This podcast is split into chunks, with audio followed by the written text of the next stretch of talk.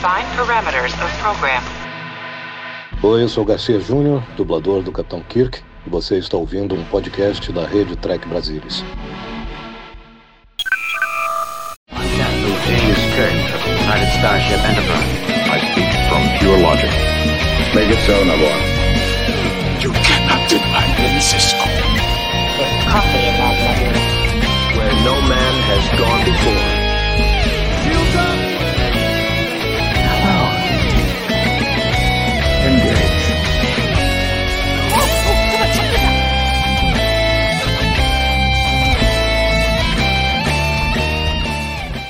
Olá, senhoras e senhores, sejam muito bem-vindos a mais um Tech Brasilis ao vivo. O meu nome é Gustavo Gobi e estou aqui hoje com dois amigos queridos que já já vou apresentar para vocês para podermos falar de The Best of Both Worlds, um dos episódios mais icônicos da história desta franquia tão por nós chamada Star Trek.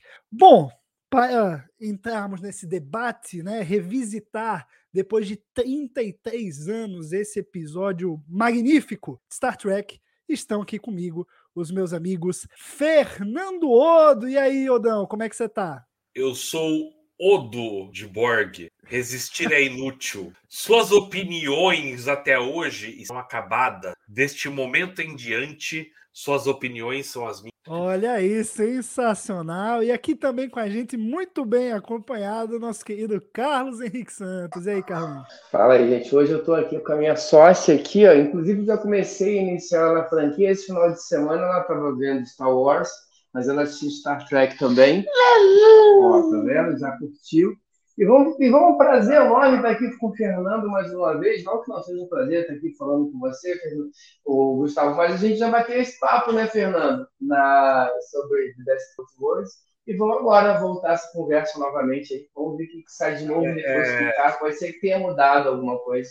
É pro, pro só pro Gustavo lembrar, pro Carlão e para mim tem um conversa de bar panorâmico sobre The Best of Both Worlds. Mas, já esse tem um é tempo. diferente. Exato, teve Picard temporada 3. Vamos Pois ver é. o que mudou, né? Eu tenho dois pontos aí. Um, primeiro, é que quem sabe faz ao vivo, né? Então, fazer aqui no TB ao vivo é outra história, sem edição, sem, sem palavras cortadas, editadas, aqui é tudo na lata. E o segundo ponto é que a gente está fazendo aqui esse TB ao vivo depois do finale de Picard, que traz uma nova perspectiva para o episódio. Então, assim, eu acho que vai ser uma conversa um pouco diferente do que vocês já tiveram, porque realmente são novas perspectivas. Também pensando que aqui entre nós, tá? Fala baixinho para nem todo mundo ouvir. O episódio final de Picard copia coisa pra caramba de The Best of Both Worlds. Eu fui rever o episódio, falei, rapaz, vocês não tem nem vergonha, né? Vocês não tem nem vergonha de copiar tanto. Cara, os três primeiros episódios de Picard copiam absurdamente da Ira de Khan. Pois é, pois é, cara. Então, assim, tá che... essa terceira temporada de Picard foi cheia de elementos aí que a gente já conhece, mas que ao mesmo tempo, né, eles juntos e misturados criam uma aventura nova para Star Trek. Mas bom, vamos começar, vamos falar de The Best of Both Worlds, esse grande clássico. É, e queria já jogar uma pergunta aí no colo de vocês. Eu que fiz uma grande introdução aqui, falei que é uma das mais icônicas aventuras da nova geração, é a maior, o melhor. Vou perguntar para vocês, começando pelo Odo. Odo, The Best of Both Worlds é o melhor episódio da nova geração? Assim, para você, pessoal, e no quesito geral, técnico, é o episódio mais icônico? É o, o que tem mais a cara da nova geração? Não, eu acho o eu acho o episódio muito bom, particularmente a primeira parte, tá? E o Michael Piller concordaria comigo porque ele escreveu essa primeira parte eh, achando que não tinha que escrever a continuação depois, né? Ah, mas eu não acho que seja o, o episódio fundamental da nova geração, tá? Eu acho que a gente tem outros episódios que tratam mais dos personagens, de evolução de personagem, do que esse. Um exemplo, o episódio seguinte, Family, que a gente vê as consequências de dele ter sido assimilado pelos Borgs. Eu acho um episódio, em termos de série, vamos lá, quando a gente está vendo uma série, a gente está pensando na evolução do personagem, eu acho um episódio ah, não melhor, mas que representa melhor a nova geração do que The Best of Both Worlds. Olha aí, boa. E você, Carlão? Best of Both Worlds é o, o creme de la creme da nova geração? Não, um bom episódio, acho que é um episódio importante. Até fora da questão do que veio depois, né? De Picard, a gente está falando de Picard, mas é, não, não acho, não. Acho que o episódio tem bastante ação, tem bastante aventura. É, para mim, eu acho que ele envelheceu um pouco mal. Tem algumas coisas na primeira parte que eu acho discutíveis. Não que sejam ruins, mas você começa a pensar um pouquinho mais sobre isso. Ainda é um episódio legal de ver, um episódio bacana, mas a nova geração ela foi escrita acho que em cima as bases acho daquilo que acho que é mais significativo na geração são outros episódios e até os, um episódio que eu acho mais significativo de Star Trek relacionado aos Borg da nova geração é a Iborg, que tem muito mais a ver. A premissa de Star Trek é um episódio bom, muito bom, importante, significativo, vale a pena rever, e mas está longe de ser o. Ele nem é o melhor para mim e nem é o mais icônico para mim. Um bom episódio, mas não, não, acho que tem outros, outros episódios que falam mais pro coração da nova geração. Mas eu vou fazer o advogado do diabo aqui. Perguntei porque é o que eu acho. Eu acho que quando você pensa na nova geração, na, na sua mente automaticamente vem The Best of Both Worlds, vem os Borg, vem Locutus, vem toda essa, essa aventura épica aí que, como vocês bem falaram, é, começou de um jeito, né? O, pessoal achou que não ia ter que fazer o resto, e aí tiveram que emendar e, e construir toda aquela história. E, cara, é, é uma história fenomenal. Que, e antes da gente partir para o papo sobre o episódio em si, o que acontece no episódio, os personagens, pedir para quem está assistindo deixar o like aqui, tá, pessoal? Muito importante deixar o like, você que está acompanhando aqui.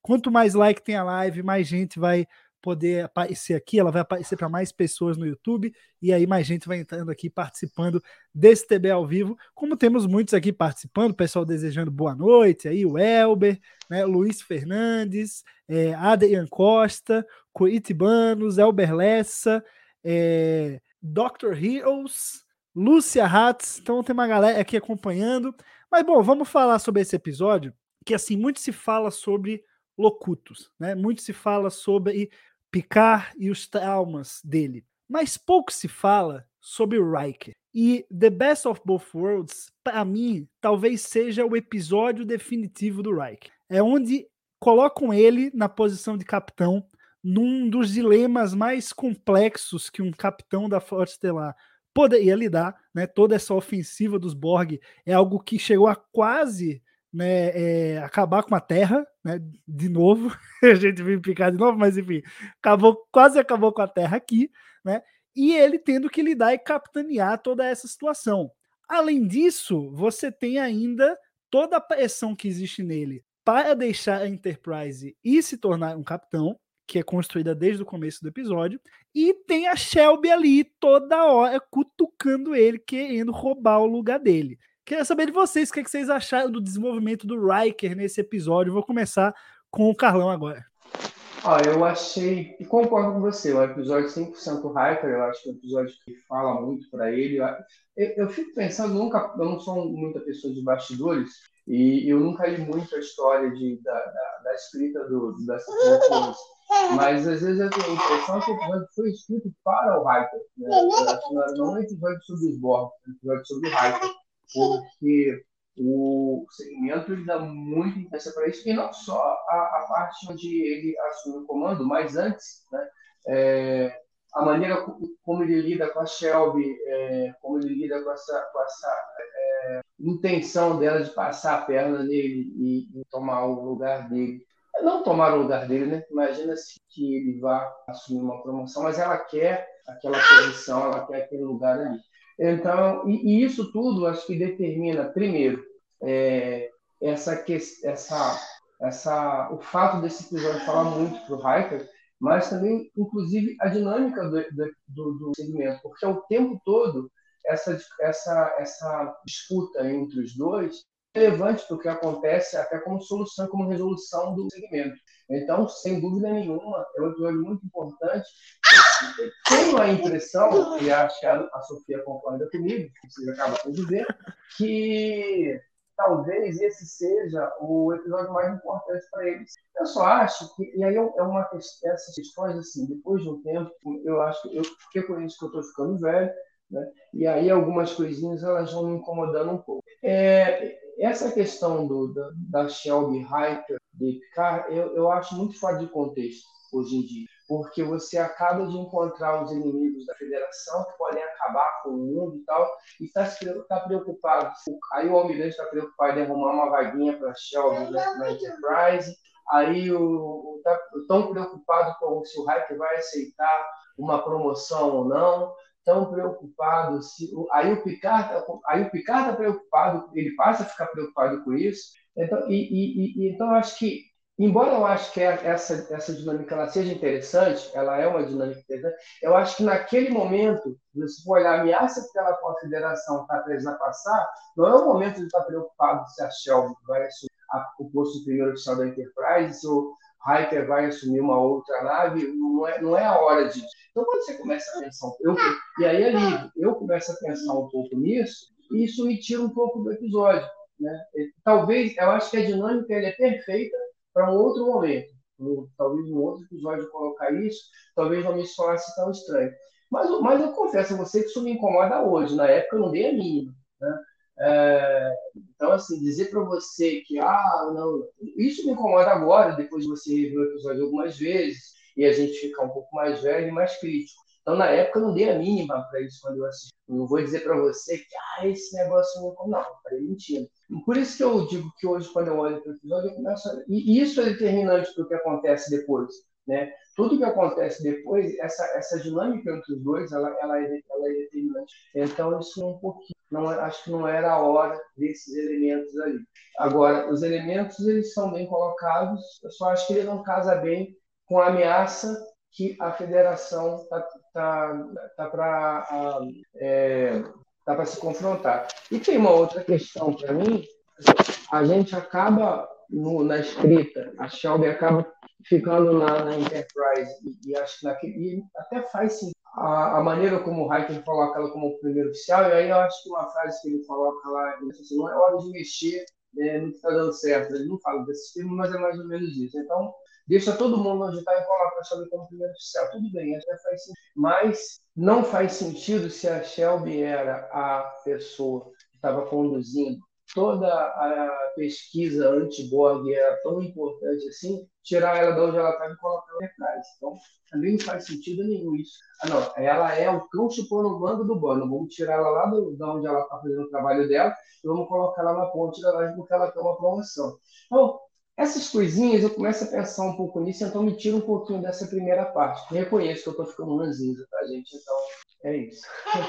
Odo, você teve essa impressão também sobre essa toda essa construção dessa relação da Shelby com o Riker? Porque assim, eu, eu entendo até o, o, ponto do Carlão, mas eu acho que se não houvesse esse atrito, você não conseguiria imprimir ao personagem do Riker a devida importância do que está acontecendo. Você ia só um primeiro oficial que está assumindo o, loca o posto do seu capitão devido ao que aconteceu, mas não, não ia existir uma tensão do Riker consigo mesmo, entendeu? Eu sinto que isso dá uma, dá uma camada mais de profundidade ao personagem nesse episódio. Você não tem essa impressão também? Mais ou menos, Gustavo. É... Quanto tempo do episódio o Picard é assimilado e o Riker tem que assumir a cadeira? Porque a gente tem toda essa tensão do Hiker com a Shelby antes do Picard ser assimilado. Sim, sim. Entendeu? Claro, a segunda parte do episódio aí já é outra história, né? Só que na segunda parte do episódio, a gente já teve aquele que é até hoje o melhor cliffhanger de Star Trek, que é o Hiker olhando e falando: "Fire". Atirar onde? No cubo Borg, onde está Locutus of Borg, que tinha acabado de anunciar sua presença. Então, é bem complicado analisar esse episódio, porque ele foi escrito. A primeira parte foi escrita por Michael Piller, que pensou: vou fazer a melhor coisa que eu posso fazer sem me preocupar com o final. E a segunda parte é o Michael Piller voltando e falando: PQP, eu tenho que resolver esse final. Uh, mas voltando à sua pergunta original, Gustavo, é quando a gente tem o, o Riker podendo mostrar a sua capacidade de comando e tudo mais. É, é, concordo com você, é um excelente episódio para o Riker. Uh, eu só acho que a gente está no começo da quarta temporada, então a gente teve quatro temporadas inteiras depois, quatro anos inteiros depois que o Hiker continua sendo só o primeiro oficial do Picard, né? Uh, e sim, aí é, é, é, o Carlão falou bem, é aquilo que eu falo que a gente sente a mão do roteirista, né? A Shelby não tá lá para avançar a história em termos de como vamos combater os Borgs. Ela está lá para ser antagonista do Hiker. É só para isso que ela é. Tanto que ela voltou em Picard, o que aconteceu? A gente viu 30 segundos dela e ela morreu, algo assim, né? Uh, então, assim, é, eu acho que é, é, complicado, 33 anos depois, ficar julgando episódio com base na linguagem televisiva de hoje. É a mesma coisa que a gente querer julgar um episódio da série clássica com base na linguagem televisiva ou até nos preceitos da sociedade de hoje. Se fosse assim, em alguns episódios a gente vai virar e falar: olha, o Kirk cometeu assédio, né? Uh, então, eu estou tentando ignorar picar, é fácil picar. Uh, eu estou tentando ignorar algumas coisas e tentando me colocar com a cabeça de quem naquela época assistiu esse episódio, tá? E como eu falei, é o melhor cliffhanger da história. Da... Tivemos outros, mas nenhum chegou perto desse. E a gente tem que parar de pensar um pouco em desenvolvimento de personagem e pensar um pouco uh, o que a história está apresentando de entretenimento. Em termos de entretenimento, é um baita episódio. Se eu for parar para pensar em termos de o que isso fez pelo Picard, o que isso fez pelo Hiker, o que isso fez pelo Worf, nada. Uh, a gente começa a querer achar defeito, entendeu? E eu acho que a gente não tem que pensar dessa forma. O Carlão, até certo ponto, tá certo. Ele tá velho e tá chato. Eu sou velho e chato também, mas particularmente para alguns episódios, como The Best of Both Worlds, quando eu sento para assistir, eu tento me colocar naquele local que eu estava quando eu assisti a primeira vez. Odo, e você, aproveitando que você falou isso, quando você assistiu da primeira vez, é uma coisa que eu também quero perguntar para vocês, que logicamente viram muito antes de mim esse episódio pela primeira vez, e claro, tô aqui reiterando a tua fala de que é o melhor. Você, você tem maior... menos de 33, Gustavo. Como assim? Eu tenho, claro, esse roxinho lindo aqui, pô, logicamente.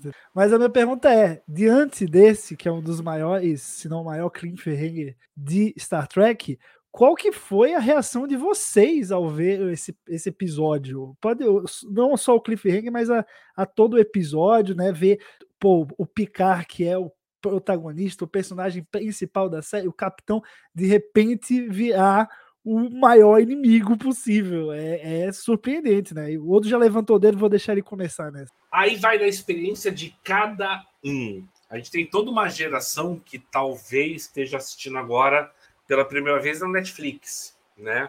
Uh, teve gente que assistiu isso em convenções da antiga Frota Estelar Brasil, eu assisti depois de comprar um VHS. Ó, como eu sou velho, VHS. que é a antiga SIC Video. Quem aí lembra da SIC Video, põe nos comentários. Uh, lançou, e não era The Best of Both Worlds, era é, A Invasão dos Borg, o nome do VHS. E o VHS tinha Kill Who, The Best of Both Worlds, parte 1 e 2. Olha aí. Então, é até para mim um pouco de falar de The Best of Both Worlds sem falar de Kiru, porque quando eu assisti, eu assisti três numa batelada só. Isso é interessante, porque vamos pensar no público americano que assistiu quando foi exibido a primeira parte. Eles viram lá em maio e só em setembro foram ver a continuação. E tinham visto o Kiru uma temporada antes. Eu assisti os três numa pernada só, coisa de duas horas de episódio, eu assisti e para mim isso foi lançado, Gustavo, só para você saber, logo antes de lançarem o primeiro contato no cinema. Então, assim, eu que não era muito fã da nova geração, conhecendo, assisti esses três episódios, né? Comprei a fita, assisti os três episódios e falei, pô, esse filme pode ser legal. E eu não vou fazer comentários sobre Picard, porque vamos focar em The Best of Both Worlds, né? Quando os Vai ter um Borgs momento, eram ter um legais. Vamos focar quando os Borgs eram vilões legais. Boa. E você, Carlão? Qual que foi o, o sentimento, você lembra até hoje, de quando você assistiu The Best of Both Worlds pela primeira vez? E foi a mesma experiência que o Fernando. Eu comprei esse mesmo VHS aí, com o Kill e o e assisti na mesma pancada. Eu, Agora, eu tenho uma dúvida até hoje. Eu acho que eu assisti ah, Primeiro Contato antes de assistir, antes de pegar essa fita, né? Porque eu lembro que quando eu assisti o primeiro, eu acho que logo depois, né, Fernando, que saiu o primeiro contato, é, um antes, né? E aí, eu lembro, muito, eu lembro a, sensação que eu tenho é, de assistir o primeiro contato. Então, por que está acontecendo aqui, né? Então, Invasão Borg, invasão Borg, Exato. a TV ao vivo. As crianças Borg estão, estão invadindo aqui. Ah, não, E foi isso assim- é complicado. Eu levei minha filha embora ontem para ficar com a mãe. Aí eu tô vendo o Carlão com a filha dele, eu tô falando, ai meu Deus! eu imaginei que o Esse- esse- passar por isso, foi igual. Esse é o cliff- cliffhanger da vida de um divorciado. Você deixa com a mãe, tem que esperar uma semana para ver a conclusão disso. E ela tá, tá. Tô curtindo aqui um pouquinho, porque hoje ela tá sem sono aí já viu. Mas foi isso, então é, é uma sensação, e eu acho que é diferente ver isso fora do, da, da rotina de episódios normais, né? Porque, assim, é, é, e e é legal que pelo menos a fita trouxe Kill Roll, porque você já, na verdade, são os dois, você tem Kill Roll e logo depois você tem, de- logo depois, né, assim, acho que dois anos depois, você tem o, o The Best of Both Worlds. Então, eu acredito que para quem assistiu o episódio na época que ele saiu, depois de toda essa espera, e, e ainda ter essa espera, ainda ter, ainda ter rolado o cliffhanger, deve ter ficado numa neura bem grande. Mas para a gente que assistiu assim na, na pegada, acho que foi tranquilo. Mas me causou um- uma, uma, uma, uma, uma, sensação muito boa, porque não que eu não fosse fã da nova geração, mas naquela época eu ainda não tinha assistido muitos episódios da nova geração. Provavelmente devo ter assistido a primeira e a segunda temporada naquelas infinitas repetições, e aquilo me deixou. E a primeira e a segunda temporada, eh, principalmente a primeira, ela é muito problemática, né? E, e já o, visu, o visual da série, né? quando você pega a, o visual de, da, da nova geração a partir da terceira temporada e compara com o primeiro e o segundo, já é um up. Você já olha para aquilo de um jeito diferente. É, então, é, mas tem esse misto de, de, de sentimentos, não só pelo por ser um episódio sim importante, mas também por, por, por, por ter eu percebido essa diferença do que era, o que eu tinha conhecimento de nova geração até aquele momento e o que a série viria a se tornar, principalmente é, não só em termos de, de, de escrita, de, mas também de valores de produção. Eu, eu fiquei muito mais curioso para assistir o desenvolvimento da série do, do que eu estava até naquele momento. Agora, só uma questão que o Fernando falou, e eu, eu acho que eu concordo com ele, em relação à questão da gente se transportar é, para um momento que a. tentar, né, de uma certa forma, se transportar para um momento que as, os episódios eles são exibidos e, e levar esse, esse contexto de consideração, mas, ao mesmo tempo, Aí tem episódios que eles envelhecem muito bem. Você pegar, por exemplo, é, vamos falar de série clássica, é o, o, melhor episódio lá das Estrelas de Todos os Tempos, né? O, o, Cidade à beira da eternidade. Cidade à beira da eternidade. É um episódio que, pô, você assiste bem ele até hoje.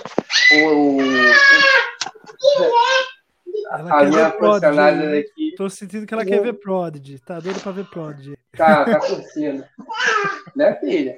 Minha filha, minha filha assistiu Prod, Prodigy e jogou o Prodigy comigo. Então, Olha aí, assim, o ó, joguinho Supernova. Muito bom. Mas, ó, antes que a filha do Carlão destrua o microfone dele, né? Vamos. vou, vou, vou, falar um pouquinho da minha experiência também, porque eu sou eu sou do Frutella, né? E eu vi já no Netflix, tá? Vou, vou contar essa verdade aqui. Assisti já no Netflix. Millennial. É, Milênio, né? Nutella, Nutella. Já estava lá os episódios prontinhos para eu ver, mas eu. Nu- Nutella é um termo pejorativo, diria isso, Gustavo. Você, Novo. ter, você tendo a oportunidade de assistir por um outro veículo e muito tempo depois da gente, não te faz Nutella. Mas eu gosto de Nutella, Nutella é gostoso. É bom, é bom ser gostoso.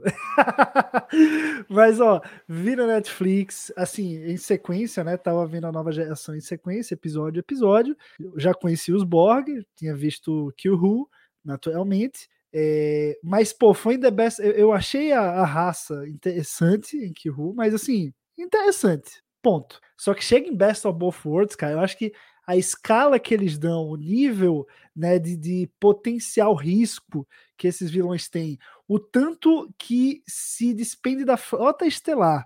É, é, o Almirante Hanson fala em mais de 40 naves estelares para conseguir parar os Borg.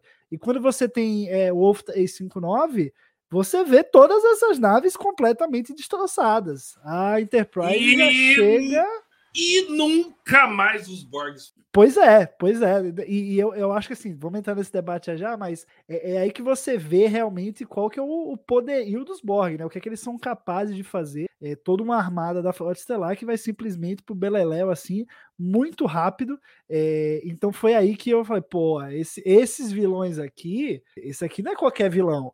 E esse episódio aqui, isso aqui não é qualquer episódio. Isso aqui com certeza deve ser um dos clássicos, do- no mínimo da série, da nova geração é, é, quiçá da, de Star Trek como um todo, né? E daí eu terminei o episódio, enfim, fascinado pelos Borg, é, e aí fui dar uma pesquisada e realmente, pô, é, é um dos mais icônicos, é um dos mais, mais clássicos, e eu acho que ele faz, faz todo juiz a isso, mas foi uma experiência interessante, porque Ó, eu vi, a- a- vi na a sequência Lúcia- mesmo. A Lúcia tá falando, o Show tava lá, hein? Pois é, né? De certo modo, o Capitão Shaw estava lá de, de Star Trek Picard. Ele realmente. E foi a batalha de, de Wolf 59 que, enfim, gerou muitas coisas aí na, na terceira temporada de Picard. Mas não só de Picard, né? Deep Space Nine na- nasce. é, de Wolf 59, né? Isso é muito legal. Como não só o episódio ele é icônico para Star Trek, para os personagens ali envolvidos, mas como ele reverbera no universo, né? É o, é o episódio que faz os Borg serem os Borg, é o episódio do ponto de partida de Deep Space Nine. Em Voyager, você tem ainda mais Borg desenvolvidos em outras tramas, em uma outra situação. Não mas vamos ainda falar assim, de Voyager. né? São os personagens, são os vilões que estão ali, é um desenvolvimento, é um passo a mais na história. Então, assim, pensar que tudo isso começou praticamente, né? Não vamos aqui colocar aqui o Ru, porque ali os Borg eram, né? Só, só um gostinho, né? Só um gostinho do que é Borg, chegou em Best of Both Worlds, eles né, jogaram a real. É, então, assim, é, é um é um marco realmente, né, para Star Trek, porque ele, ele reverbera é, em muitas outras séries e muitos outros momentos igualmente icônicos. Fala aí, Odão. Eu concordo em partes com você. Sim, ele reverbera ao longo de Star Trek, não só na nova geração. Mas eu, eu vejo da seguinte forma: os Borgs funcionaram bem no Kill Who, funcionaram bem no Best Both Worlds, funcionaram bem em primeiro contato. Depois disso, eles foram des... A partir do momento que a gente botou a rainha Borg na história, isso não é culpa de ter uma rainha. Faz sentido ter uma rainha Borg. Inclusive, em primeiro contato, faz sentido. Os Borgs ainda são ameaça- ameaçadores ah, durante o filme, apesar de termos uma rainha Borg. Mas tudo que veio depois disso só foi diminuindo. Tanto que na terceira temporada de Picard, por mais apocalíptica que fosse a ameaça, a gente vê ah, uma rainha Borg semi-morta ali, né? Que, aliás, como é que ela sobreviveu ao primeiro contato? Não sabemos. Ah, como é que ela estava lá em Voyager? Não sabemos. Né? É, é, é, é a hora da, da explicação sci-fi ali, né? O dar um jeitinho na coisa. Então, assim, eu pessoalmente considero The Best of Both Worlds a melhor coisa que os Borgs na franquia. Ah, Sem dúvida. Mas, ó, vou voltar para o In-Universe aqui, né? Os acontecimentos do episódio e vou começar essa com o Carlão. Cara, é, pegando o gancho nisso que o, o Odo falou, realmente você não tinha ali ainda o elemento da Rainha Borg, né? Que se você tivesse, claramente a história poderia ir para um lado completamente diferente, porque toda a solução do episódio passa por os Borg serem um, um pensamento coletivo, mas completamente descentralizado, onde cada um que faz parte da coletividade tem o mesmo peso dentro dela, vamos dizer assim. Então, se você consegue enviar um comando, todos vão receber da mesma forma e nada pode ser feito para evitar. O contrário se você tivesse uma rainha. Se você tem uma entidade, de certa forma, centralizadora dessa, desse coletivo, a rainha poderia, de certa forma, impedir que esse comando, dado pelo data, conectado ali ao, ao locutus barra ela poderia impedir que esse comando fosse em diante. E aí eu te pergunto, essa solução que o episódio traz, ela para você ela é suficiente? Te convence, mesmo sabendo depois que ia existir uma rainha Borg? Fala aí. Ó, oh, ó, oh, não, só antes do Carlão falar. Retcon. Retcon, tá, gente? Retcon. Eu discordo ah, que seja retcon. Não, não, não, não, não, não, não tô falando do que você falou, Gustavo. Eu tô falando que o que eu vou falar é retcon. Ah, tá, entendi. Quando a gente vê primeiro contato, a Rainha Borg fala que estava naquele Borg de The Best of Both Worlds. Ou seja, a sua pergunta faz mais sentido ainda pensando em primeiro contato, entendeu? Mas vou deixar o Carlão responder essa. Boa, eu quero sabendo então também disso, Carlão. O que é que você achou dessa, dessa solução tá, pelo episódio? Eu acho, eu acho que pensando no episódio, eu acho que é, funciona muito uh, o fato do, de você não ter um, um inimigo e, você, e, e, o e os Borg seriam uma, uma, uma, força da natureza, vamos dizer assim. Então não é algo que tem um ponto fraco que você facilmente consiga explorar. E exige aí sim do, do, dessa segunda parte do roteiro uma certa criatividade para encontrar uma situação, uma solução que seja plausível. Me parece que é, é a maneira como eles descobrem todo todo toda todo o segundo arco ele acaba de você procura problemas ali, e assim, ah, isso aqui, não, beleza, você consegue comprar a história, consegue embarcar nele, nela, e, e aquilo faz sentido. Então, eu acho que funciona assim. A questão da, da Rainha Borg foi. Ou não! É, é, ela discordou, hein? Senti que a Sofia nessa ela discordou. Mas... Não, ela, ela, ela tem, a gente tem algumas divergências e isso faz parte do, do processo de educação, né? É, mas, assim, a questão da Rainha Borg, aí a gente tem duas questões para mim. Uma é, a Rainha Borg, ela nasce no primeiro contato pela necessidade de um filme de cinema precisar ter um antagonista. Então, uma necessidade de roteiro, tá? Uma necessidade da trama. Então, você não consegue construir um filme de tela grande de cinema sem ter um vilão. Você ter um vilão. E aí você cria a Rainha Borg para que o Picard tenha um antagonista. E é por isso que surge a Rainha Borg. Feito isso, aí a gente vai construir toda uma história em volta para justificar a Rainha Borg. Eu, de boa vontade, estando de boa vontade, eu não vejo um problema em que a rainha Borg ela não apareça num primeiro momento em que os Borgs não, de, não é, é, vejam a federação como um grande desafio. Não, a gente vai para lá, vai passar por cima desses caras. A gente já teve um primeiro contato lá que os caras não deram nem pro, nem pro cheiro. Tá? E agora a gente vai lá, vai passar por cima desses caras e vida que segue, vamos embora. Não vamos... E aí você tem um primeiro, um, um, um segundo contato, né, um evento em que essa situação ela não se confirma. E aí eu entendo que a rainha Borg ela pode ser justificada como, bom, não deu certo, eu vou tentar alguma coisa diferente. Então agora eu vou comandar a rainha, eu vou colocar a rainha ali para que ela consiga coordenar e comandar um ataque diferente. Porque se eu tento fazer a mesma coisa, provavelmente eu vou cair no mesmo erro. E aí, e daí para mim é a minha justificativa, seria a minha justificativa para que você não tivesse uma rainha Borg no momento e você depois passasse a ter essa rainha Borg. Seria a, a seja, pode ser. Hum. Ou seja, os Borgs em The Best of Both Worlds viram a importância de ter uma mente liderante separada e daí decidiram ter uma rainha. É ou não eu, eu não diria decidir, eu diria que ela, a gente pode arbitrar que ela já existia mas que naquele momento eles entenderam que não era, não era necessária a participação dela. Mas aí, a partir do, daquele evento, não, não dá. Se a gente for tentar da mesma maneira, a gente vai a gente não vai. E aí o cara faz os cálculos matemáticos lá, então acho que dá, dá para justificar dessa forma. Tá? Da mesma maneira que, embora eu concorde com o Fernando que os Borgs foram sendo enfraquecidos enquanto personagem ao longo da história do Jornada nas Estrelas, você também pode justificar isso, de uma...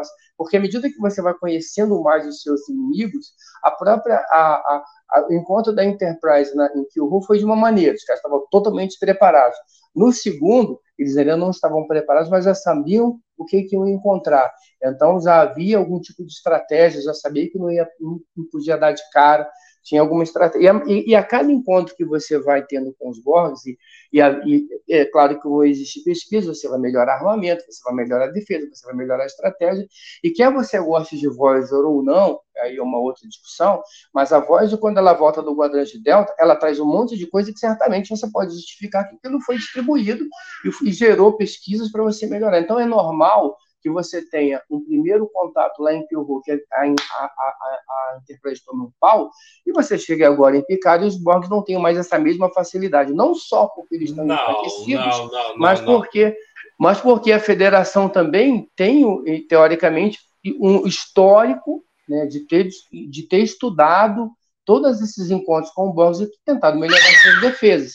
Então, acho que dá para justificar um pouco essa, esse, essa redução dessa distância da potência do, dos Borgs quando comparado com a Frota Estelar. O Carlão, o Carlão. Passou pano aí. É, não, falar, passou não, pano demais. Vai, Odo. Não, não, não tô falando que ele passou pano. Ignorou algumas coisas. Quando a gente vê os Borgs na terceira temporada de Picard, os Borgs estão morrendo. Os Borgs não existem mais. E o que está acontecendo não tem nada a ver com uma evolução natural de tecnologia da frota estelar para combater os Borgs. Não, mas eu acho que são as duas coisas, Fernando, que se encontram, entendeu? Concordo com você, mas são as duas coisas que se encontram. Eu não acho. Carlão, te amo, você sabe disso. Uh, eu não acho eu tenho que analisar Star Trek, como sempre, com aquilo que é mostrado em tela. Sim, a gente teve todos aqueles encontros da Janeway com os Borgs que faziam sido. Eles estavam no quadrante Delta, os Borgs são do quadrante Delta, tinha que ter isso, tá? Se foi bom ou ruim, não vamos discutir agora, não foi. Mas se a gente parar para fazer uma relação entre os Borgs in the Best of Both Worlds e os Borgs em Picard, meu, não tem nada a ver. A gente pode até falar, ok, eles evoluíram, se desenvolveram ou se involuíram. A gente pode até discutir isso, mas não tem nada a ver. O que a gente vê em Picard é uma rainha Borg semi-morta, com drones semi-mortos, e a única esperança é algo que ela plantou no Picard 30 anos atrás. E, e a gente para pensar o seguinte: porque ela plantou isso Picard 30 anos atrás se ela não sabia o que ia acontecer depois? Não tinha como saber tudo o que ia acontecer em Void. Então, é, mas assim, eu, eu vou passar eu pano de novo. Eu vou passar pano, eu vou passar pano de novo. Eu não acho que era o plano. Eu não acho que ela plantou lá para isso. Assim, pode até alguém pode até ter escrito isso em algum lugar, tá? Mas eu eu ah, se, foi, querendo... se foi plantado, Carlos, era para um objetivo. Não, mas aí eu acho que alguém pode ter. Tem uma linha de roteiro de, no, no, no Best of Both Worlds que a Crusher fala: não, olha, ó, o, o processo está reescrevendo o DNA do Picard. Pode ser que eu, eu, eu, eu, querendo passar pano, com certeza, hoje eu estou tá nesse com, tá com, a vibe boa de passar pano, assim, aquilo foi, foi uma, uma consequência que ela acabou aproveitando. O plano não era aquele. Até porque naquele momento nem existia, a gente não sabe, tudo bem, o, o, o a, a, federação podia não saber, os blocos podiam saber da, da existência, por exemplo, do, do, dos metamorfos. Mas na, eu acho que isso que é o mais que é o, que é o mais complicado. É naquele momento lá atrás você bolar um plano com metamorfo que também isso aí pode ter não em determinado momento, olha, a gente tem esse plano, quem a gente pode usar? Vamos usar esses caras aqui que eles têm o mesmo problema que a gente. Beleza. Isso é o de menos. Isso é, isso é, o justificável. Mas eu acho que se, se alguém escreveu dessa maneira, eu posso ter falhado ao perceber isso, que o plano era esse, é um problema. Mas alguém, mas você pode simplesmente arbitrar. Isso foi um, um, efeito colateral do que eles tentaram fazer lá atrás, até porque a ideia não era falhar. Alguém, alguém diz, não, os Borges, não, os Borges, no momento não acharam que ia falhar, eles foram para lá, só que ia sentar o pau na federação, não, tem, não tinha nenhum motivo para isso. e aquilo foi um efeito colateral. Pô, descobri, olha, tem isso aí, vamos usar. Tem um... E, e estamos aqui falando de The Best of Both Worlds e paramos em picar temporada 3. Ah, acontece. Culpa- a acontece. culpa é do host, que não segura a Mas, pauta. ó, mas, ó, vou fazer outra pergunta para vocês. A culpa é do Odo. Vou fazer a pergunta para vocês. Esse, eu falei da primeira vez que a gente episódio, e claro que cada um, é, o episódio tem um impacto diferente para cada um, mas eu acho que todo mundo ficou muito impactado vendo o personagem principal se juntar aos inimigos, querendo ou não, né? E aí eu faço a pergunta para vocês, mesmo todos aqui tendo visto um episódio e logo depois o outro, né? Parte 1 e parte 2, numa tacada só, vocês acharam que o protagonista da série realmente ia deixar a série? Ou isso já estava escrito para vocês que é- ia ser só, ah, vamos brincar aqui, vamos jogar ali, mas não, não vai rolar de verdade? Porque eu sei que na época que saiu, muita gente achou que era possível sim. Fala aí, Odo. Não, e não só isso. Eu não vou lembrar os detalhes agora, mas na época de The Best of Both Worlds, havia uma renegociação do contrato do Patrick Stewart, em que não se sabia de que forma ele continuaria na série. Seria assinaria para todos os episódios, se ia aparecer de vez em quando, se ia sair. E esse foi o mote de você fazer The Best of Both Worlds. É, você ter um gancho caso as negociações com o Patrick Stewart não rendessem em nada, entendeu? Aí, vamos lá. Eu falei que eu assisti The Best of Both Worlds quando saiu aquela fita, logo antes de sair ah, Primeiro Contato. E antes de sair Primeiro Contato, eu já tinha ido no cinema assistir Generation. Então, assim, eu sabia que iam dar um jeito do Picard voltar. Então, a minha curiosidade, isso, isso tem a ver com um roteiro bem, uma bem feita. Eu já sei o que vai acontecer no final. O fato de eu saber o que vai acontecer no final não me impede de apreciar o episódio. O que eu quero saber é, ok, ó, ó, o Picard virou um Borg. Como é que vão trazer ele de Essa se tornou a minha curiosidade no episódio. Boa. E você, Carlão? Achou que em algum momento nosso querido Picard poderia ir dessa para melhor? Não, não, porque já sabia, né? A gente, a gente, como eu falei, a gente já tinha assistido, a gente assistiu o episódio tarde, mas a gente já tinha notícias, já existia a Trek Brasilis, a gente já tinha notícia já do, do que ia acontecer, então esse, esse, esse caminho não. Mas assim, é, não, pelo- não, não, não, não, não. Na época de primeiro contato não existia Trek Brasil. Carlão, peraí. tô, tô Pera, forçando, pera. tô forçando. Tô querendo um aumento do chefe. O, o aí site é velho, querendo- mas nem É. tanto. O site é velho, mas nem tanto. É, não, na verdade, assim, a gente já tinha uma, uma- a gente já, já existia essa informação, mas além disso, é, a- não, não, tá, tá, tá construído junto com essa, com essa questão. né? Além dessa informação naquele momento, a gente não tem tanto acesso como a gente tem hoje, mas já existia informação. é, a construção da série, dentro do primeiro, segundo, terceiro e quarta temporada, não deixava muita margem para que isso pudesse acontecer. É, é claro que tinha essas questões relativas à renovação de contrato, que na época eu não estava nem aí, não tinha a menor noção disso. Então, é, eu, eu, a gente- eu, pelo menos fiquei sabendo depois, talvez se eu soubesse dessa informação no momento, se eu tiver, ah, quem assistiu o episódio naquele momento, talvez ficasse, e tivesse essas informações de bastidores, talvez ficasse mais preocupado, mas não, pelo Põe por a, todo, põe, a- todo o último contexto. põe a última mensagem do Evandro aí na tela. o- Aham, Falou, se tivesse Trek Brasil em 1990, a gente ia saber que o contrato ainda estava sendo negociado. Pois é. É, pois isso aí. Não tínhamos ainda, não tínhamos ainda. não tinha. Tava só, só nove anos faltavam pro, pro Trek Brasil existir. Então, pô, tá, tá, foi perto, né? Tá mais perto de lá do que de cá, de fato. Mas, ó, deixa eu trazer aqui outra, eh, outra questão, porque tem uma personagem que também nesse episódio é muito pouco valorizado ou, ou o seu papel, o papel dela, no caso, é pouco compreendido, que é a Gainan. A Gainan, a gente vê ela como uma conselheira muito pessoal, extremamente pessoal do Picard, e ela não consegue abdicar dessa função, digamos assim, de aconselhar o capitão da nave. Ela que é uma figura, enfim, a gente sabe todos os poderes aí da Gaina, é muito inteligente, muito importante, muito poderosa e claro, uma pessoa que qualquer capitão de qualquer nave da Poderes. Estelar quer ter do lado. Poderes. né? Não, de todas as formas, de todas as formas. E aí, quando a gente não tem mais o Picard na nave e a gente tem o Riker como capitão, eu acho que, cara, é, é- é a fala dela para o Riker que vira a chave. Por quê? E os Borg, e aí a Sofia tá concordando aqui com a gente, hein? Ou tá discordando? Não sei. Já já vai ouvir a opinião dela. Mas é justamente o conselho que ela dá para o Riker que vira a chave para eles vencerem os Borg. Porque se você tem inicialmente o Picard integrado à coletividade dos Borg, eles vão saber todas as táticas que o Picard poderia tomar, ou todas as táticas que a frota estelar poderia tomar naquela situação. Então, você surpreende os Borg não fazendo nada que eles estão esperando, ou que o Picard faria, entendeu? Tem que ser algo completamente Riker, para poder...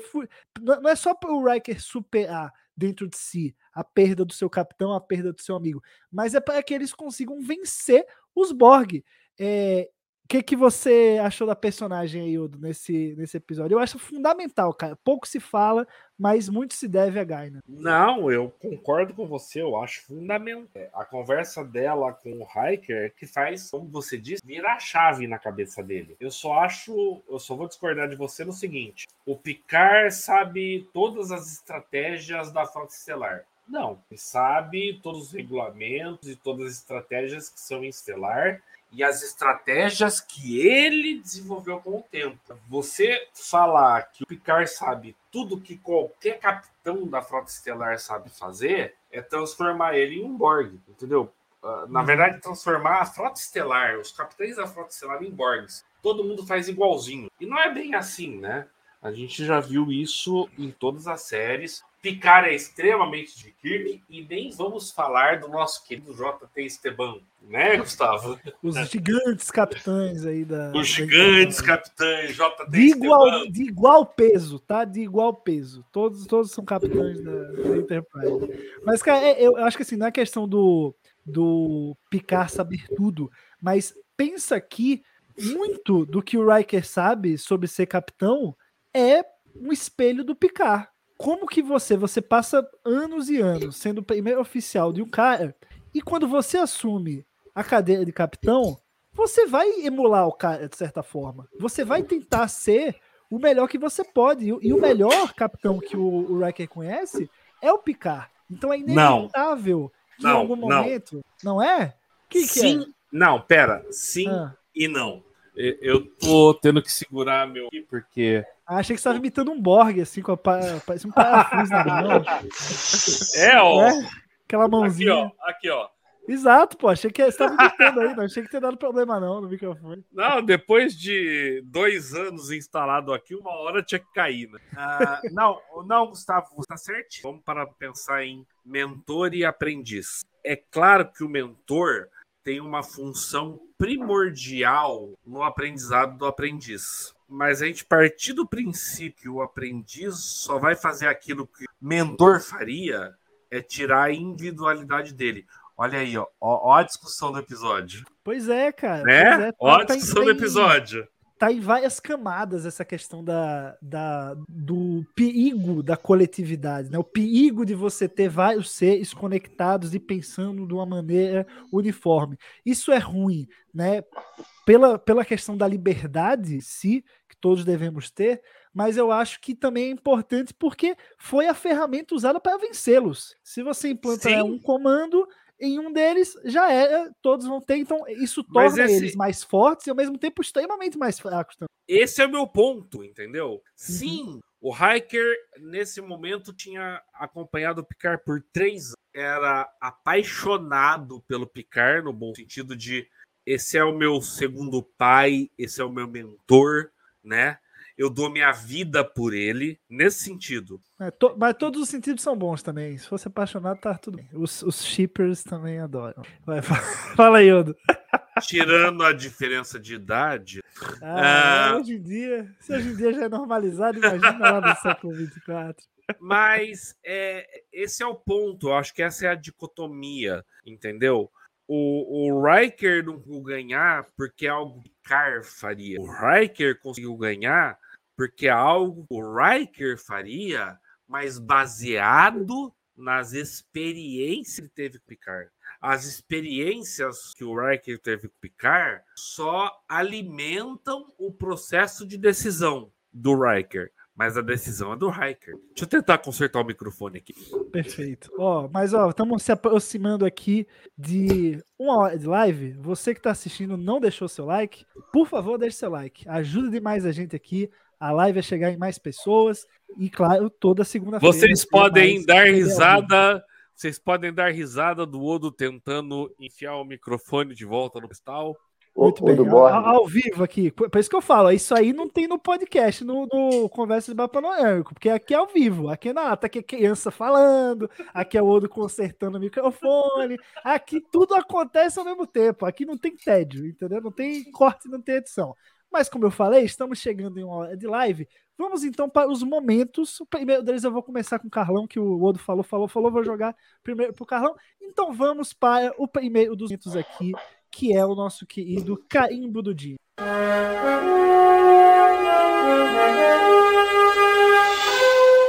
Bom, momento carimbo do Dini, né? Aquele momento em que o criador, o grande pássaro da galáxia, daí o seu carimbo, daí o seu aval, aquele momento em que é a essência pura de Star Trek, da Frota Estelar. Carlão, comece por você em The Best of Both Worlds. Qual é o seu carimbo do Dini? Eu vou, mas eu só queria furar a pauta um pouquinho, ferrar a vida do, do host, é sobre esse comentário que você fez sobre a, sobre a, sobre a Gaine, eu acho interessante porque, assim, eu acho que a importância da Gaine ali e, e, e da conversa com o Hiker, assim, é, é, o Hiker ele precisa se comportar como líder. As pessoas que estão em volta dele precisam, não é ele só a questão dele olhar para o Picard, mas ele fica, ele, ele demonstra uma fragilidade que naquele momento ele não pode ter.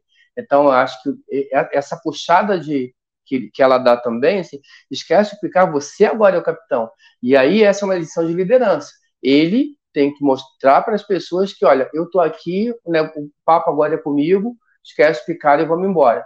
E, e, e, essa, e eu acho que isso funciona muito bem a partir do momento que ele tem essa conversa, a atitude dele em relação muda, né?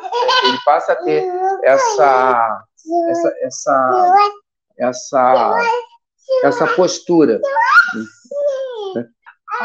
Sobre, o, que, sobre a questão da, da que vocês estavam comentando ali de, das defesas e tal, assim, em primeiro lugar, imagina-se que uma, uma organização como a Frota lá tenha protocolos. Então, no momento que, que os blocos têm acesso a Picard, eles podem não ter, eles, eles têm acesso a vários protocolos desse. Então, já tem uma boa base de como a federação vai se organizar para tentar se defender. Existe, uma, claro, uma questão pessoal, né? uma questão que ela é de, de, de cunho pessoal, sim, mas existe um, um motivo para que, eles, que eles façam isso. Mas não só isso, no texto também tem duas, dois momentos em que, que eu acho que são importantes. Um que ele diz que a, a Enterprise, eles dizem, a Enterprise é a nave mais poderosa da Federação. E a outra é que ele diz, você vai falar nós achamos que era importante ter um humano falando, é, pra, é, um humano falando né, em nome dos Borgs. Então, isso é uma demonstração de força. Olha, a gente pegou o capitão da nave mais forte e, o cara, e pegamos o cara, e agora o cara que está dizendo que a gente vai ferrar vocês. Então, tem essa questão. E eu acho que essa, esse lance ali da, da, da, estratégia de dizer que o Picard, que os Borgs sabiam que. É, é, é principalmente no uso da arma. Né? Ali, talvez, se eles não tivessem é, é, é, abduzido Picard, assim, talvez a arma tivesse funcionado. E como eles já sabiam o que ia acontecer, eles, e, é, é, eles, eles se prepararam para isso. Então, acho que o texto ele escreve um pouco isso. Não, eles usam a arma e logo na seguida, não. Eu, agora eu sei o que você faria. Mas tem todo esse contexto que eu acho que vale, vale, vale comentar. Voltando à pergunta do Rocher, né? Agora. Carimbo do Dini agora, hein? O cara, é, o, rodar, o cara, na lata.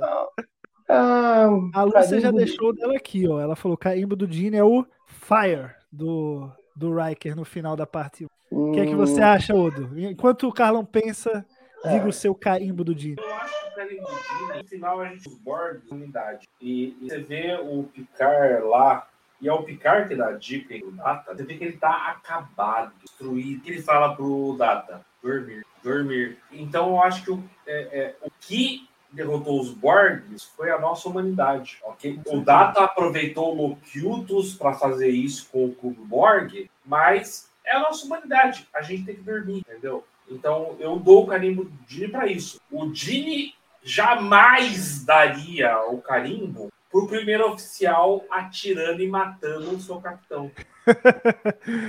É, e aí, Carlão, se decidiu? Eu acho que vai na mesma linha que o Udo, só por um, um outro momento. Eu acho que tem uma, uma hora em que o, o, que o Picard, ainda assimilado a, a bordo do Enterprise, ele acho que ele vira para o Data. É, você, é, vocês arriscaram a, a, a tripulação, ou, ou, vocês se arriscaram para salvar uma única vida. É, e, e, e, eu acho que isso tem a ver com que o com que o Odo falou da questão da humanidade né, e, e, tem a ver com o que a gente estava comentando com a questão da coletividade e numa coletividade todo mundo é igual mas e as Egidas acabam talvez não tendo tanta importância assim então acho que naquele momento ali em que o Data declara em que o Picard declara isso ele está na verdade dizendo olha onde está é, é, é tá declarando ali onde nós somos diferentes né? nós somos sim capazes de arriscar é, várias vidas por causa de uma única vida, porque toda vida é importante. Então, acho que sim, a código do Dini para mim está nesse momento aí. É verdade, pontuado. O Udo vai falar mais alguma coisa? Beleza, então vamos para o próximo momento, que é o cérebro.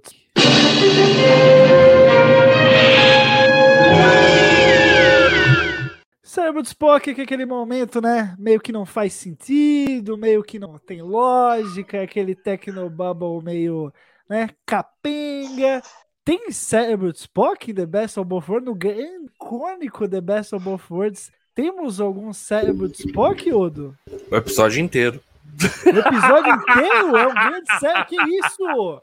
Que Não, isso? tô brincando. Tô brincando, tô brincando. Meu Deus do céu, os comentários agora vai, você vai ser cancelado.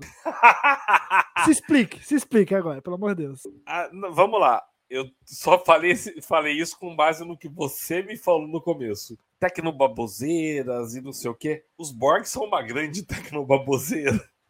Será? Será que eles não existiriam nesse universo? Eu não acho, eu acho bem plausível. Não, não, não. Vamos, existe uma diferença entre ser plausível e ser uma tecnobaboseira. Ah, ou, ou inverter, ou inverter polaridades para você é impossível. Não, é totalmente possível. Tudo é possível, é ficção, vale tudo. Viu? Vale tudo. Cara, eu tenho dificuldade nesse episódio, pra ser sinceramente. Fácil. Fácil? Vai, Carlão. Então Fala, vai lá, Carlão. Dá letra, quero ver. Os caras acabam de chegar no planeta e descobrem que tem uma colônia da Federação que foi devastada, milha milhares de pessoas morreram. Tem um poker logo mais à noite? Vocês vão jogar uma, uma partidinha de poker? Acabou de acontecer um desastre uma, uma colônia da federação destruída, e os caras vão jogar poker de noite sem uma alegria, como se nada tivesse acontecido. Eu olho para cara, eu sinceramente falei, cara, esses caras estão mudando muito. Eu acabei, eu, eu acabei de me contradizer, porque isso é a contradição que eu falei do, do carimbo do Dini lá. Cara, morreu um monte de gente, vamos jogar a partida de poker animada logo mais para.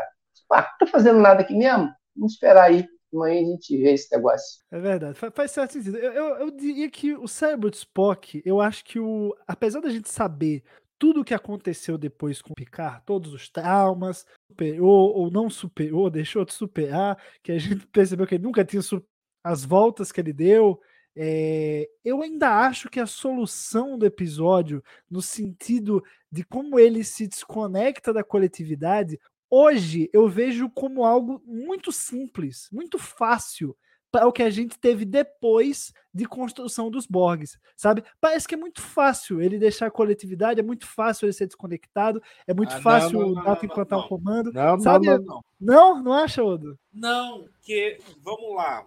Olha, é fácil Hitler invadir a Áustria, conquistar todo mundo. Mas quando eu vi Atila, o Uno, entendeu?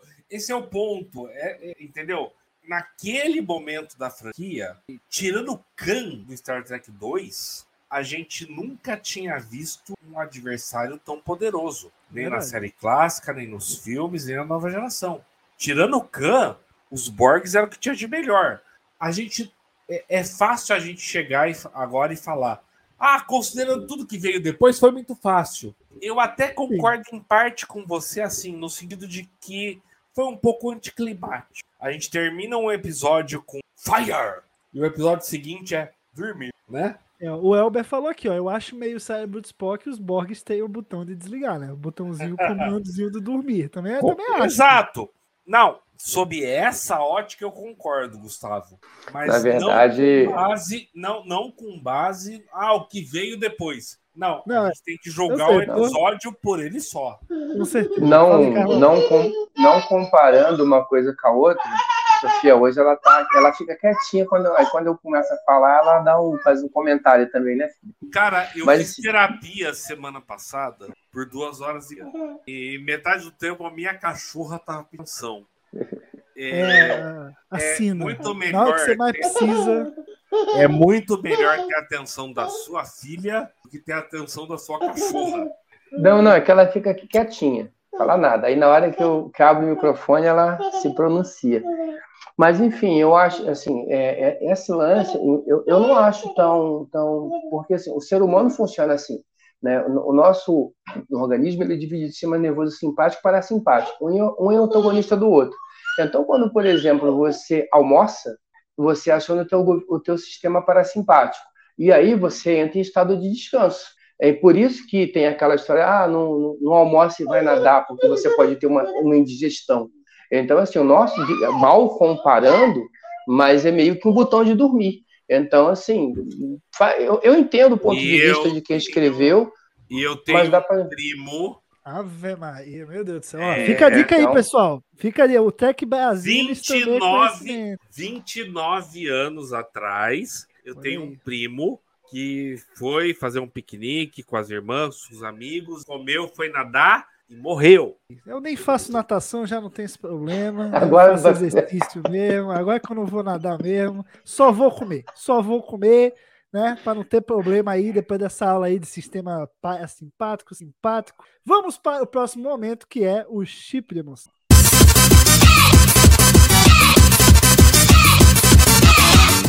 Chip de emoção é aquele momento que toca o fundo do coração, né? Ou aquele momento que surpreende, aquele momento que te faz sentir coisas aqui dentro, né? Seja para o bem, sejam sorrisos de felicidade, sejam lágrimas e tristeza. E eu pergunto, Carlão, qual que é o seu chip de emoção de The Best? o momento A que o hacker Sofia, a Sofia atrapalhando ele na live.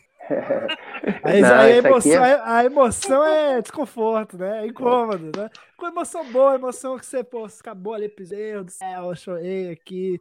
O que, que, que despertou sua emoção? Eu acho que o momento que eu acho mais, mais, mais emocionante para mim é, é a hora que o Hiker entra na sala, toda aquela cena do Hiker entrando na sala do cara e, e porque aquilo é importante para ele, né? E, e a, a maneira como a, como a Gaina conversa com ele, a decisão que ele tem que tomar ali.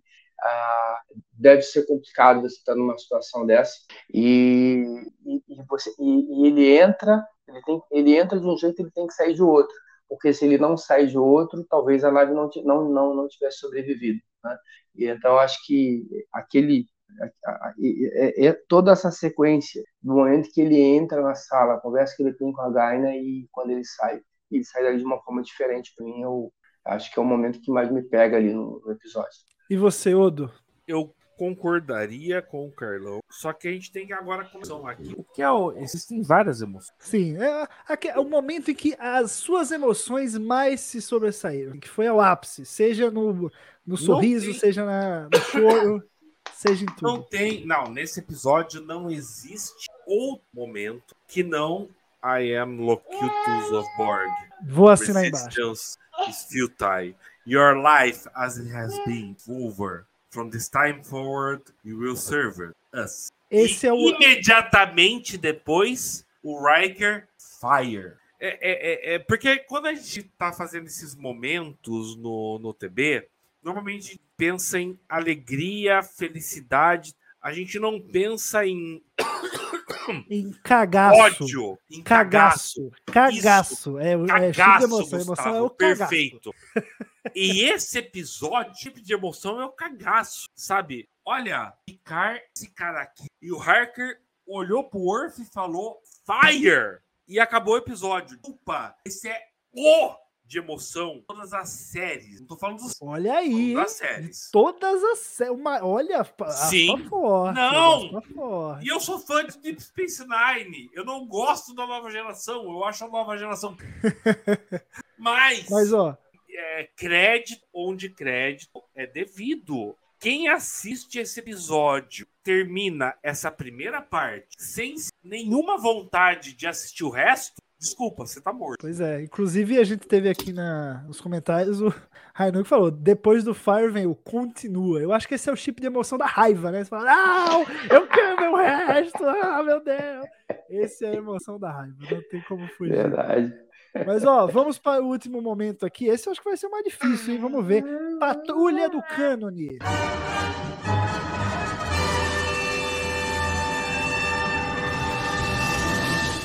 E aí, temos algum momento de Patrulha do Depende. É, o The Best of Worlds, o que a gente teve de passado dos Borg foi só Kill Who. Tem alguma coisa que Best of Both Worlds contradiz os Borg de Kill Who?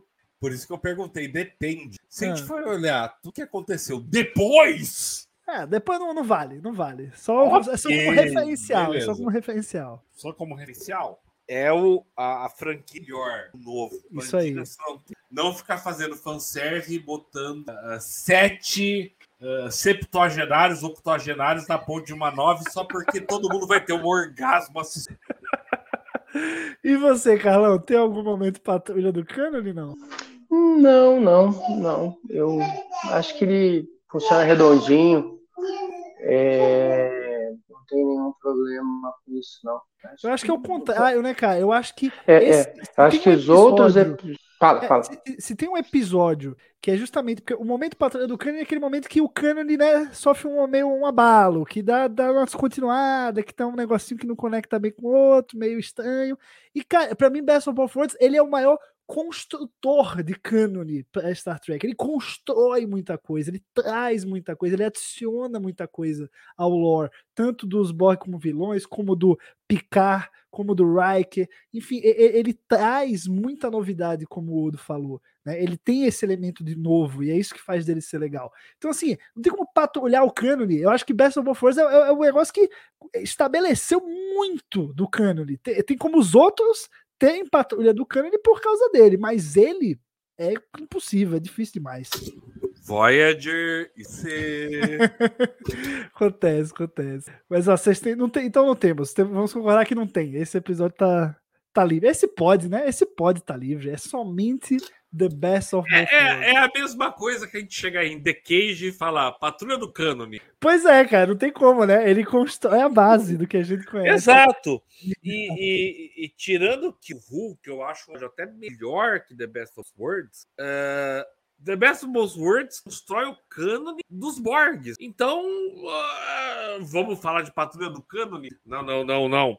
Mas em Voyager, na sexta temporada, a Janeway fala... No... Ah, veio depois, foda-se. Pois é, pois é, tem isso. É, aqui o cânone é construído, né? Não tem como, como patrulhar. Mas, ó, muito bom aqui os comentários também da, da galera que eu joguei na tela, né? O, o Fire aqui, o, pega todo mundo, né? É um momento muito icônico para Star Trek, para o Riker, para a nova geração. É, o Evandro Spader falou aqui: Best of Worlds é o cânone, né? É ele que constrói, então realmente é muito difícil. É, o Reinon que falou também o episódio que fala das naves, que só escolher Enterprise D por causa que ela é analógica. Porém, eles têm a Enterprise do Kirk lá, que é mais analógica do que isso, matou o cânone. Pois é, mas é algo que vem depois, né? É algo que se inspira Isso. muito no Best A of Both gente- Worlds. E como se inspira? está falando, cara, senão a régua tem que fazer assim. Pois é, bom, concordamos em discordar, mas dá pra dizer que o final de Picar ele bebe muito. Gente, se você tá vendo aqui o TB ao vivo e não reassistiu Best of Both Worlds depois de ver o final de Picar, faça isso. Reassista. Você vai ver o quanto de semelhança que tem em diversos pontos do roteiro, em diversos momentos. E claro, não preciso nem falar que são os mesmos personagens, o mesmo vilão, mesmo nave, né? Enfim, isso aí já. Não, vai- cara, mas assim, mas acho que Não. copiar de dessa Não, força. Tô falando que é copiar, mas tem muita inspiração, cara. É Não, muito elemento ma- parecido. Mas tudo bem, até assim, você- quando você copia você mesmo, se inspira em você, mas, mas aí você copia é, Jornada nas Estrelas, a Ilha de Khan, aí você copia Battlestar Galactica, aí você copia Babylon 5, aí você copia, você copia James Bond, aí você copia um monte de coisa. Sobra, mas assim, depois assim, a gente já passou por essa etapa, não vamos voltar a esse. Não, É, não. é. Eu ia falar isso. Tinha uma adiança em dar uma continuidade para uma. E o Picard, a terceira temporada de Picard faz isso, em parte. E existe uma diferença de você. Deixa eu copiar os elementos trama e o que deu certo no passado e repetir aqui. É o famoso pode copiar, só não faz igual. Não. Esse é o famoso fanservice mal. Olha aí, palavras fortes. Na- Palavras fortes. Em breve teremos um Odocast sobre isso. porque- Olha aí, já meteu o jabá, pô, o cara é muito esperto, pô. Levanta a polêmica, todo mundo já fica, eita, ele tá com o jabá depois. Iris Stephenberg esteve recentemente num episódio do Pod, um podcast lá com o Conor Triner e pessoal de Voyager e tal. E tem um momento, é pouco tempo, são dois minutos, em que ele revela a experiência dele de criar uma nova série hoje. E que ele estava criando a série de outra pessoa, e aí falam o que os fãs querem. E ele fala: tô pouco achando pro que os fãs querem. Vamos primeiro fazer algo bom e depois a gente se preocupa com querem. E a terceira de- temporada de Picard é o que os fãs querem. Vamos Sim. deixar a- a inovação. Vamos lá, se você é um artista, se você é um artista, você quer fazer algo novo, você quer ser reconhecido. A partir do momento que vamos pensar em pintura, tudo que você faz é, é fazer estilo ah, ah, Picasso. Você não vai ser nenhum da arte. Star Trek Picard, terceira temporada, é isso. Vamos repetir o que já foi feito. Mas, ó, E aí eu, aí eu drop the mic. mas, ó, Tô esse brincando, tô brincando. Eu aceito opiniões de Ó, já tem um cancelamento aqui pronto pra você, ó. Cancela o Rodo. Pronto, vamos. Antes que esse TB ao vivo vi sobre um TB ao vivo de Star Trek Picard, né? Eu acho importante aqui cada um dar a sua nota para The Best of Both Worlds. Se é que não, não tem ou não é a nota máxima, hein? Quem, quem não der aqui, eu já falo que vou censurar aqui, acabou. Pera, pera. 0 a pera, 4, qual é a nota Best of Both Worlds? Pera, Quatro, pera, né? pera, pera, falar. pera. Quatro, Não, quatro, não, quatro, não, é não, é isso, pera. Valeu. Pera, pera, pera.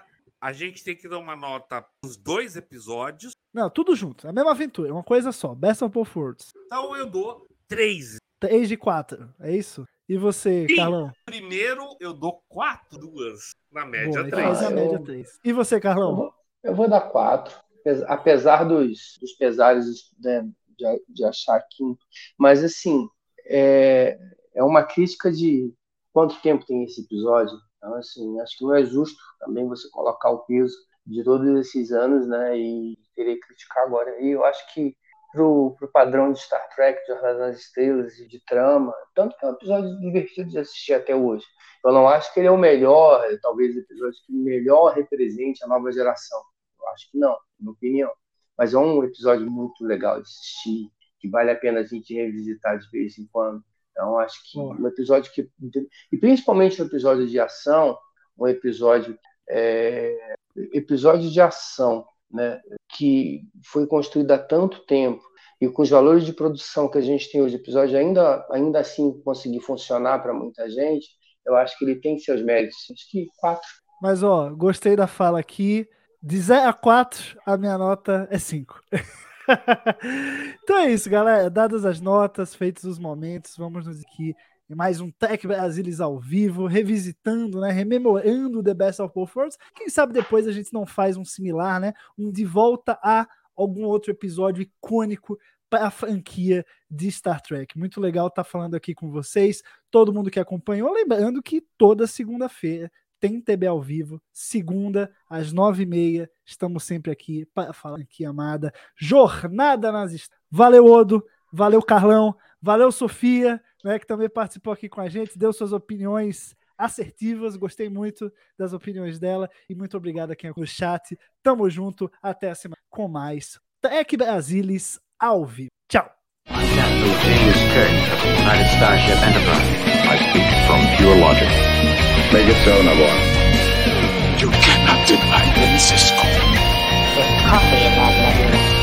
Where no man has gone before.